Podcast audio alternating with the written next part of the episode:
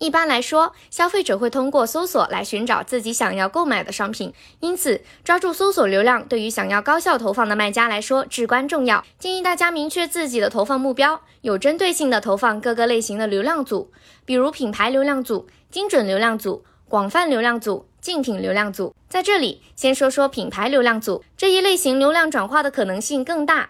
因为消费者搜索品牌这个动作，说明了消费者对品牌是有所了解的，有一定的兴趣，甚至有购买意向的。那具体怎么操作才能有效抓住转化效果最好的品牌流量组呢？今天就让培培老师为大家讲解一下吧。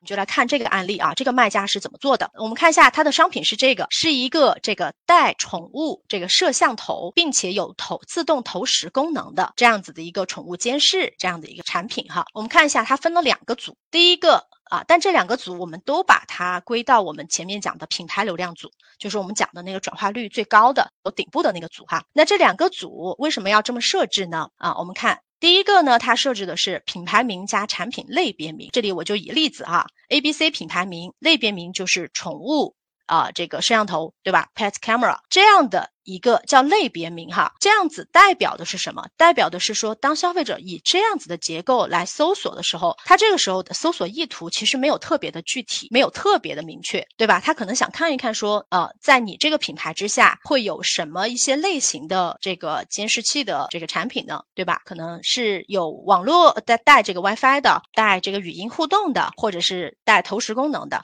对吧？他可能期待的看到的一个多样性的一个产品。因此哈，我们在投放。这样子的词的时候，其实我们是要去抓住一些比较相对泛的流量，因为本身这个消费者他就没有非常明确的说我一定要购买哪一款，对吧？所以它的流量我们如果比较泛，那我们这个时候推荐用词组或者是广泛带限制符这样子的一个匹配方式啊，来对应我们这个组的目标啊。基于这样子的一个组，我们建议你落地页的设置是用旗舰店焦点格式，就是我这一页的右边这一个格式啊。为什么？刚才讲了，它搜索的是一个类别，对不对？这个宠物监视器，因此呢，它可能希望了解的是你品牌下多样化的商品。当你用三个子页面的时候，它可能就能够看到更多的商品选择。这个呢，也是一一对应我们这个广告的目标的。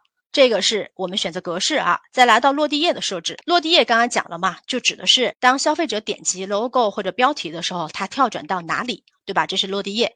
那这个落地页，我们建议啊，你设置为。你的一个畅销商品的这个页面，就是在你旗舰店里面，你专门有一页是叫畅销商品啊，或者说你专门有一页叫旺季啊，或者旺季专属的这种活动页面，对吧？因为首先这是旺季期间，消费者他都想去了解有哪些是参与活动的。其次呢，我们今天围绕的全部是打爆款，因此呢，我们建议你在这个期间要为你的一些爆款要做一个特定的页面啊，尽量引流到那个页面去啊。好。在这一个第一个广告活动之下，哈，刚刚讲了，既然它是没有特别明确需求，那我们在标题里面呢，就可以体现一些这些商品的共性的优势，或者是你这个品牌的一些理念，这样是符合他这个消费者当下的这个预期的。然后推广商品，同样的，你就呈现一个多样化的这个商品啊，让他先了解你这个品牌都有些什么，然后他再进入你的旗舰店去进行更多的一个互动，好吧？啊，这个就是基于第一组啊，第一组其实是为了抓一个比较泛的流量。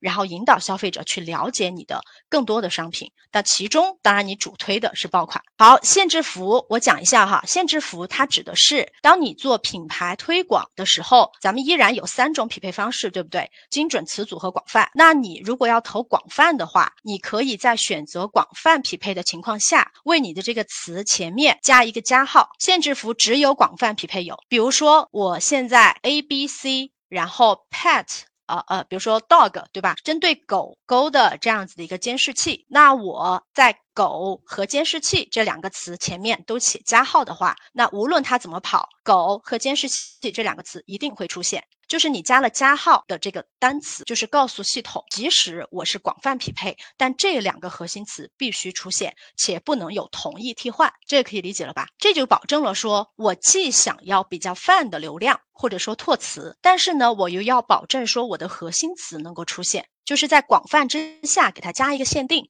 让它既能符合拓词的这个目标，又能比较精准。了解了如何针对品牌流量组进行布局，那么其他流量组该如何布局的呢？快在评论区扣分组投放，布局干货立刻送给你。如果你还有其他疑问，也欢迎在评论区来波探讨哦。